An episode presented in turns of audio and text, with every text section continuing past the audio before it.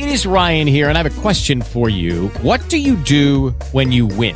Like, are you a fist pumper? A woohooer, a hand clapper, a high fiver. I kind of like the high five, but if you want to hone in on those winning moves, check out Chumba Casino. At ChumbaCasino.com, choose from hundreds of social casino style games for your chance to redeem serious cash prizes. There are new game releases weekly, plus free daily bonuses. So don't wait. Start having the most fun ever at ChumbaCasino.com. No purchase necessary. BGW. Void were prohibited by law. See terms and conditions. 18 plus.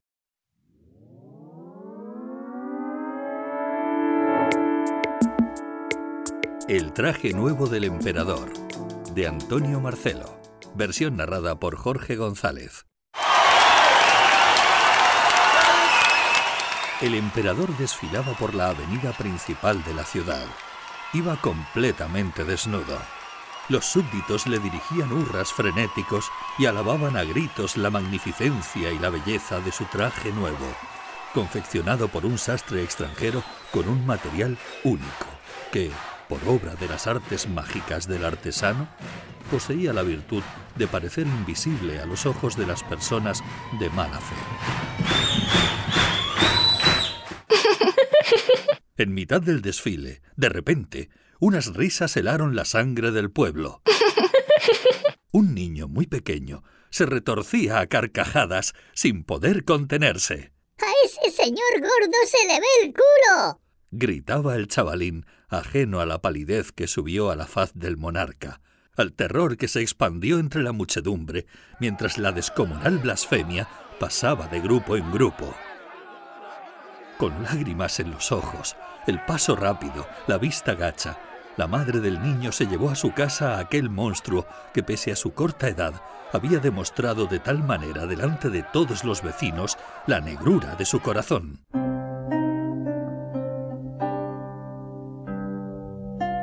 Esa misma noche, mientras el crío permanecía encerrado en el desván, los padres, dos humildes campesinos, honrados y temerosos del Señor, que ocupaban con sus nueve hijos una casa vieja y estrecha, pegada a las murallas de la ciudad, permanecieron en vela llorando, rezando e implorando el perdón divino.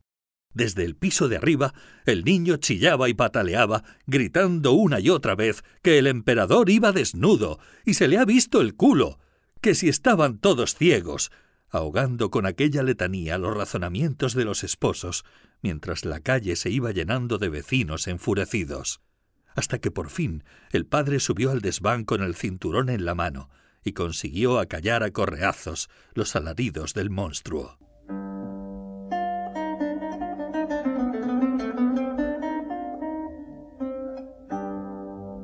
A primeras horas de la mañana, el capitán de la Guardia Imperial, acompañado por seis corchetes fuertes y bragados, llamó a la puerta de aquella casa, denunció con voz solemne y decidida el delito del menor y se lo llevó a las prisiones reales.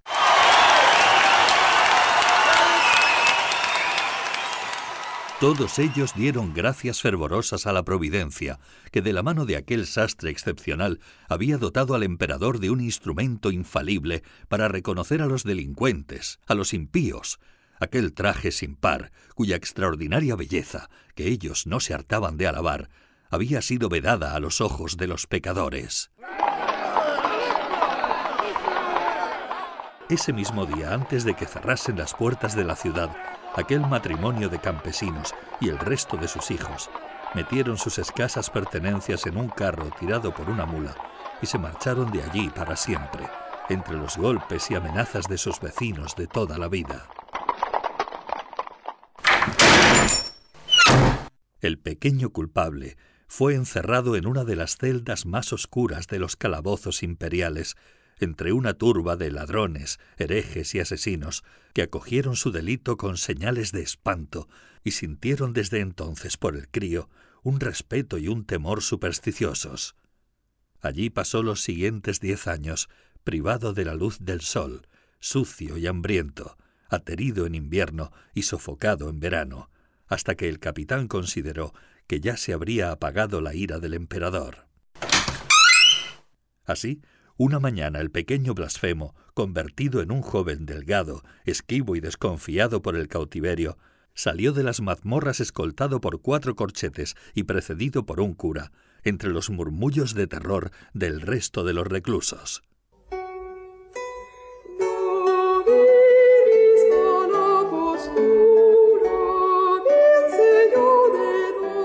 Su Majestad Imperial administraba justicia sentado en su trono dorado, alto e inalcanzable. Confortado por la comodidad de su traje mágico, había prescindido hacía muchísimos años de la ropa interior. El joven trató de comportarse con humildad delante de aquel individuo pomposo y desnudo, y se arrodilló delante del trono mientras el alguacil anunciaba su culpa con voz fuerte y solemne.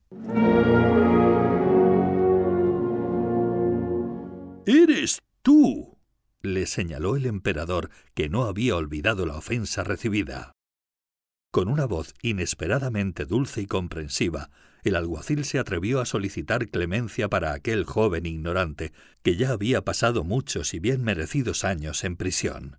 Achacó su terrible falta a la inexperiencia y la educación abominable que había recibido de sus padres, los cuales habían huido del país. Al escucharle, el joven quiso decir algo en defensa de su familia, pero le conmovió el recuerdo de su abandono y su soledad durante todos aquellos años, y se calló. En aquel momento, unos comerciantes que permanecían de pie al otro extremo de la sala, aguardando a que el emperador les diera la razón en su pleito por el pago de unas mercancías, prorrumpieron en mueras al delincuente, y elogios a la belleza del traje imperial. Pronto todos los allí presentes, salvo el joven que permanecía de rodillas, estallaron en alaridos de alabanza. El emperador se levantó, dio una vuelta por la estancia para lucir mejor su cuerpo fofo y blancuzco, y volvió a sentarse. Ponte de pie, ordenó a continuación mirando al joven. Uno de los corchetes se acercó al criminal, le cogió del cuello y le obligó a incorporarse. ¿Oyes a toda esta gente? continuó el emperador, mientras el blasfemo le miraba sin decir nada. Llevo veinte años reinando sobre este país, siguiendo el mandato que los dioses impusieron a mi primer antepasado al principio de los tiempos. Hace más de diez que llevo este vestido mágico, que es un atributo más de mi divinidad, y me permite diferenciar al buen servidor del impío criminal. Una vez más se puso en pie y se dio la media vuelta exhibiéndose, mientras los súbditos alababan el corte del traje, la delicadeza de las puntillas, el fino acabado de todos los adornos. Desde el erudito que gasta su vida volcado en libros y legajos, que al verme aparecer por la avenida principal compara las costuras de oro de mi traje con los rayos que nos envía el mismísimo dios Febo, hasta el último pastor de las aldeas de la montaña, incapaz de hilvanar dos frases en nuestro idioma, cuyo rostro macerado por el viento frío se humedece con lágrimas de emoción cuando le hablan de mí. Desde el más sabio al más ignorante, todos coinciden en admirar mi belleza, mi elegancia y la riqueza de mis galas imperiales, demostrándome el amor supremo que sienten hacia mí. No hay ser humano sobre la faz de la tierra cuyo rostro no resplandezca al contemplar mi traje mágico. Solamente tú, traidor de mente ruin y corazón malvado, eres incapaz de apreciar lo que aprecian tus vecinos, y por eso ves desnudez donde otros ven riqueza y distinción. Antes de que el preso pudiera responder, el alguacil se arrodilló y pidió mil años de vida para su majestad. De nuevo los allí presentes estallaron en gritos de júbilo, mientras el emperador sonreía satisfecho y acariciaba el tejido de su traje invisible. Solo el joven permaneció en silencio, la vista fija en uno de los ventanales del palacio, mirando al infinito. Dime, hijo mío, insistió el emperador, ahora con voz amistosa y paternal. ¿Es que no te parece bonito mi traje mágico el que sólo los impuros son incapaces de distinguir? El joven dirigió una mirada fugaz al cuerpo del emperador, volvió a mirar por la ventana reflexivamente y luego repitió con firmeza. No lleváis puesto ningún traje, Majestad. La sala entera profirió aullidos de consternación. Dos corchetes agarraron al joven por los brazos y le hicieron arrodillarse en el suelo. El sátrapa se echó hacia atrás en el trono, se tapó las carnes inconscientemente y murmuró con voz temblona por la ira. ¿Me vas a decir que llevo diez años exhibiéndome desnudo delante de todos mis súbditos como un mono de feria?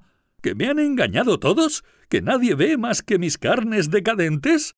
¿Que tú eres el único hombre en todo mi reino que tiene la suficiente dignidad para decir en voz alta lo que están viendo sus ojos?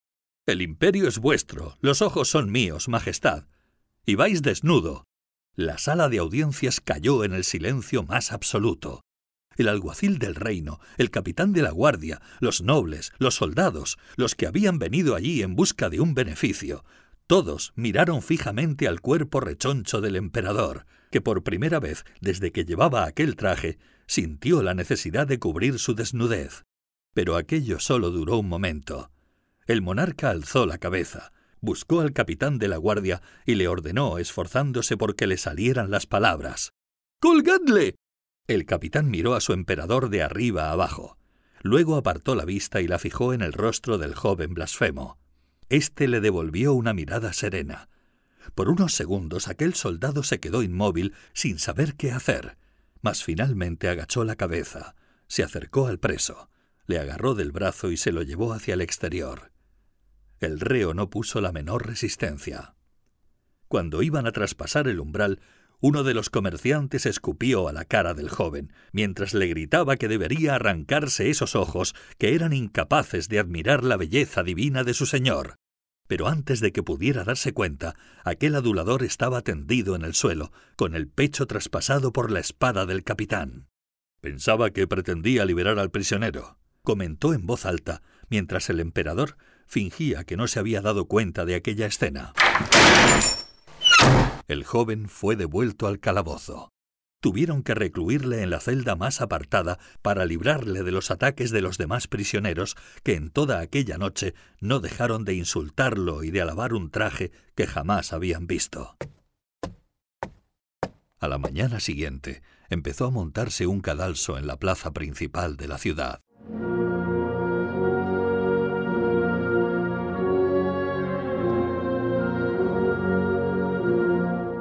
Llegó el momento de la ejecución. La carroza imperial llegó ante el patíbulo. A un paso más rápido e inseguro del habitual, el emperador cruzó la plaza sintiéndose mirado por millares de personas y ganó rápidamente el asiento de preferencia que le habían reservado a pocos pasos de la horca. Sus súbditos le miraron en silencio durante unos momentos, pero enseguida se pusieron a elogiar su vestido invisible, dando gritos de alegría y admiración, cambiando sus elogios por insultos y amenazas cuando apareció la carreta en la que iba enjaulado el criminal. El joven subió al patíbulo escoltado por los corchetes, aceptó la bendición del sacerdote y fue atado de pies y de manos. Con la soga al cuello, fue invitado por el alguacil a renegar públicamente de sus blasfemias. Lo único que veo es que Su Majestad no lleva puesto ningún traje, fueron sus últimas palabras. Deténgase un momento. Cuando el verdugo se disponía a ponerle la capucha en la cabeza, se destacó una voz entre el gentío. Un hombre que ya peinaba canas, grueso, bien vestido y cargado de joyas, se acercó con decisión hasta el patíbulo y cruzó una mirada con el capitán, que le franqueó el paso con un gesto de la mano. Era el sastre de la corte, el maestro que había sido capaz de confeccionar aquella tela única y que había sido recompensado por el emperador con un sinfín de tesoros y un palacio en la parte más hermosa de la capital. El sastre subió los escalones que llevaban a la horca y pegó su boca a la oreja del condenado. Lo que le dijo al joven nunca llegó a saberse, pero éste se dejó poner la capucha con una sonrisa en los labios. Después, el alguacil dio dos palmadas. El verdugo empujó una palanca. La trampilla del cadalso se abrió súbitamente y la soga de la horca se tensó con un chasquido.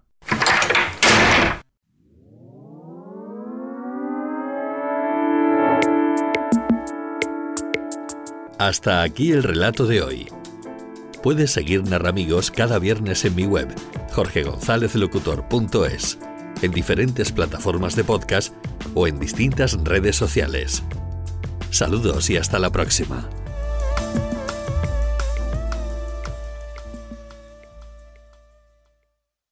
With the Lucky Land slots, you can get lucky just about anywhere. This is your captain speaking. Uh, we've got clear runway and the weather's fine, but we're just going to circle up here a while and uh, get lucky. No, no, nothing like that. It's just these cash prizes add up quick. So I suggest you sit back, keep your tray table upright, and start getting lucky. Play for free at LuckyLandSlots.com. Are you feeling lucky? No purchase necessary. Void where prohibited by law. 18 plus terms and conditions apply. See website for details.